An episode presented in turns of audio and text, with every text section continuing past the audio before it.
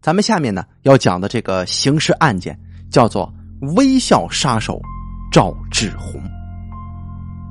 这个人呢，他强奸杀害十一名女子，作案手法也是非常残忍的。为什么叫他“微笑杀手”呢？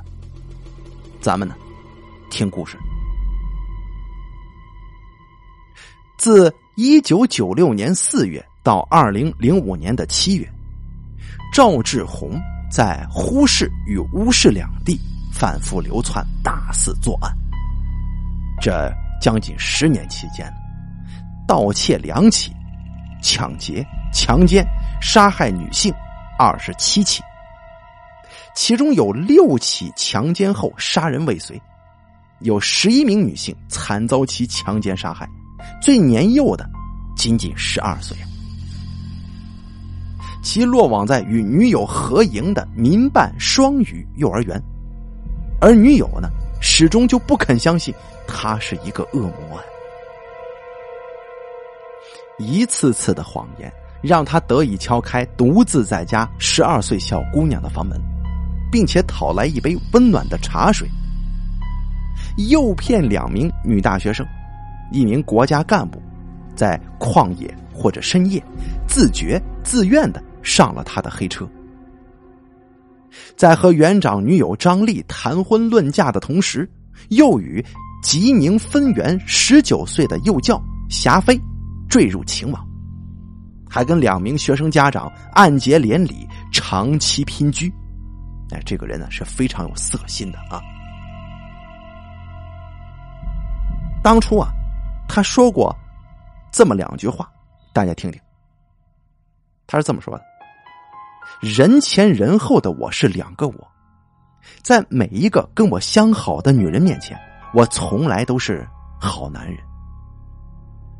但是当我想要去强奸杀人的时候，我就是一个十足的魔鬼，我无法控制自己的冲动，就像是有冥冥之中的力量在推动着我一般。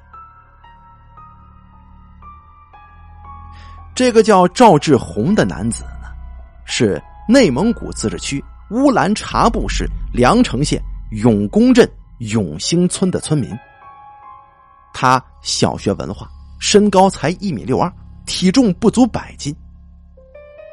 警方目前已经认定其犯罪事实为：自一九九六年四月到二零零五年的七月，赵志红在呼市与乌市两地反复流窜，大肆作案。这十年期间，抢劫两起，强奸杀人二十七起，其中六起强奸之后杀人未遂，并且年幼者十二岁。他的女朋友啊，在他被逮捕的时候，仍然不愿意相信他就是令人切齿痛恨的幽灵色魔。他呢，曾经扬言说什么呢？他很欣慰。他欣慰以遗臭万年的方式扬名天下，自称奸杀的时候，我就是魔鬼。这就是被外界传说为“微笑杀手”的赵志红。二零零六年八月五日，经过多方努力，记者终于在呼市第一看守所见到了这个炮制了内蒙古将近二十年来最大的恶性案件的犯罪嫌疑人。这个赵志红有两个角色，一个是好男人，一个是魔鬼，双重角色。当赵志红穿着一七二号黄色看守所马甲出现在记者面前的时候，这由于手铐跟脚镣啊垂直相连，所以说他都是这个手铐跟脚镣是连着的，他直不起腰来，哎，走路直不起腰来。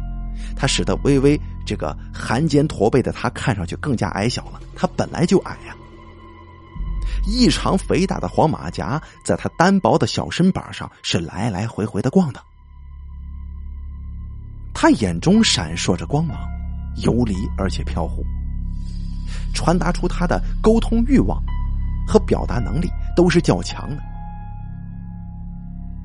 他呢，脸上挂着微笑，自始至终。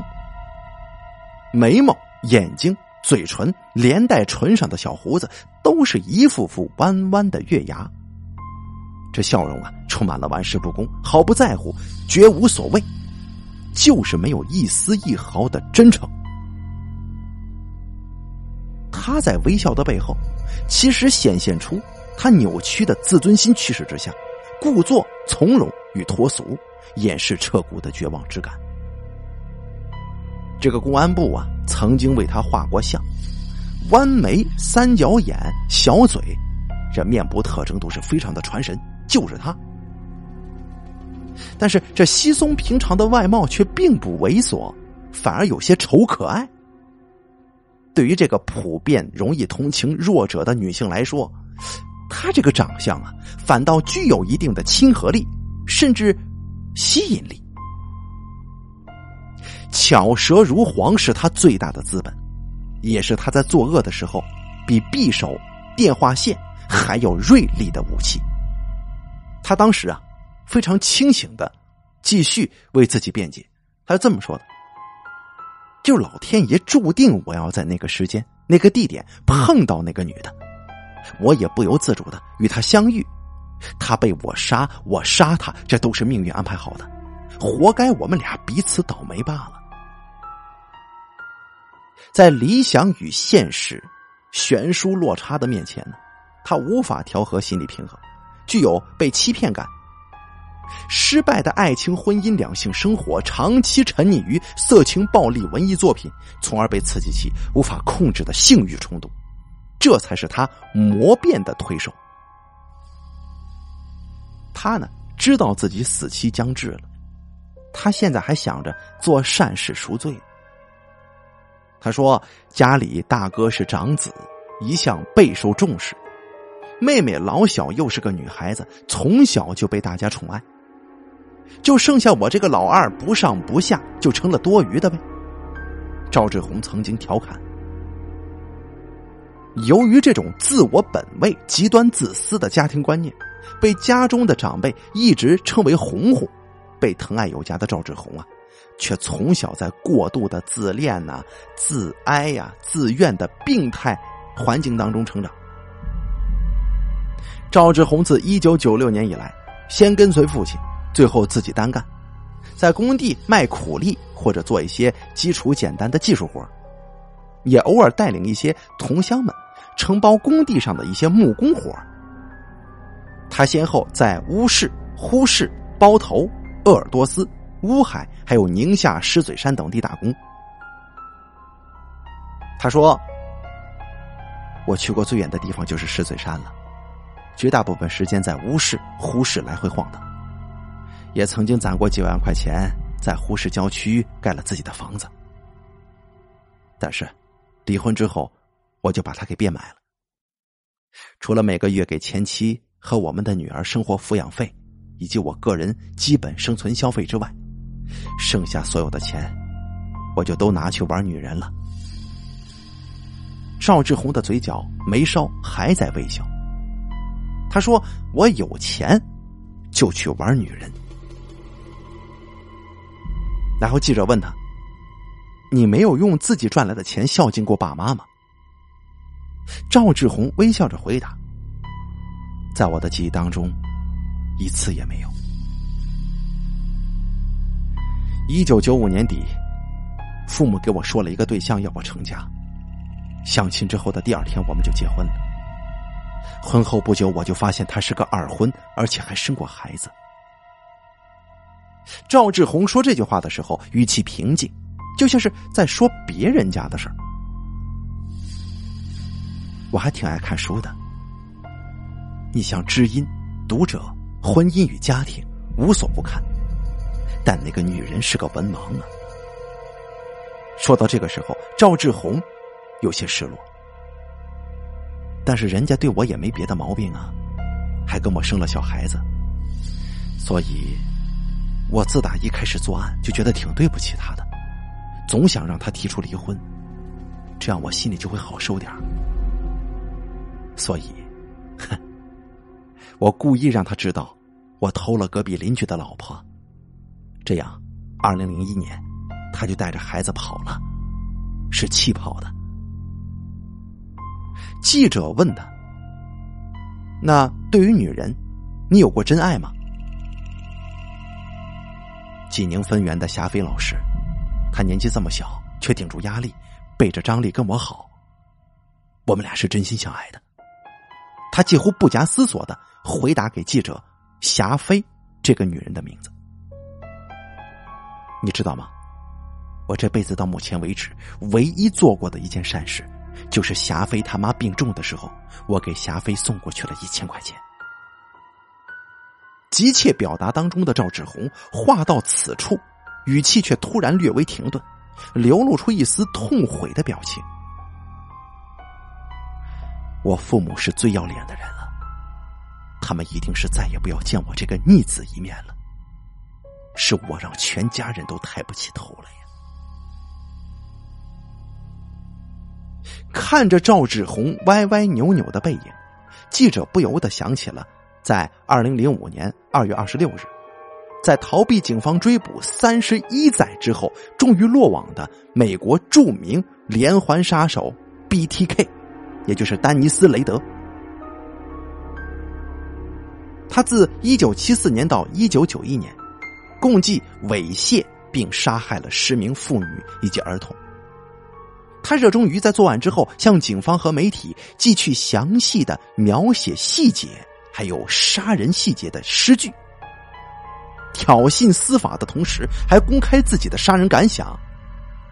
比方说，我到底还需要杀多少人，我的名字才能出现在报纸上，并且在美国引起轰动呢？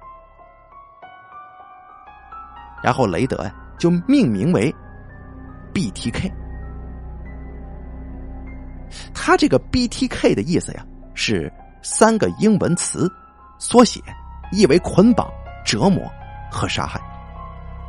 这基本上再现了他每次作案时的残忍虐杀过程。这个叫雷德的，二零零五年被捕的时候，是帕克市市政法令执行官兼路德天主教会高层的神职人员。他被社区评价为友好、殷勤、乐于助人、婚姻美满、工作稳定。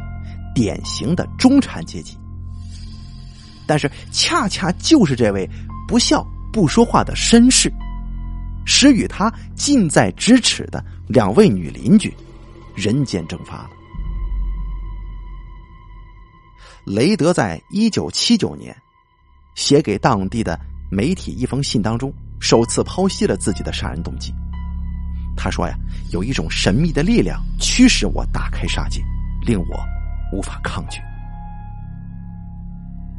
与雷德有着同样逻辑的赵志红，在他的供述当中，奸杀的残忍性与刻意情节设计方面，他是毫不逊色于这个叫做 BTK 的国外变态。为他亲手沏上热茶的十二岁小姑娘，在被他强暴之后，倒插在他自己家的水缸里，蜷缩着溺死的。山西医专的女大学生，被他用纤维绳将双手与左腿交叉捆绑，以劈开右腿，使整个身体呈现后拱弯曲的状态。这可是草原上屠宰绵羊的专业姿势。发改委年轻的女干部所穿着的所有内外衣裤。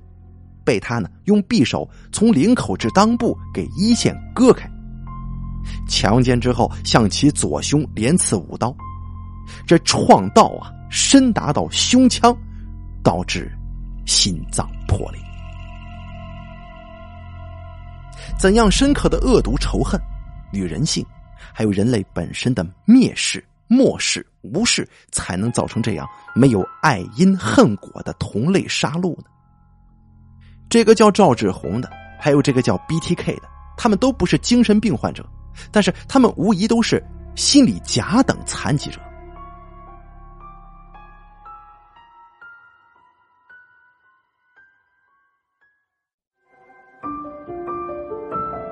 本期故事演播完毕，想要了解大凯更多的精彩内容，敬请关注微信公众账号“大凯说”。感谢您的收听。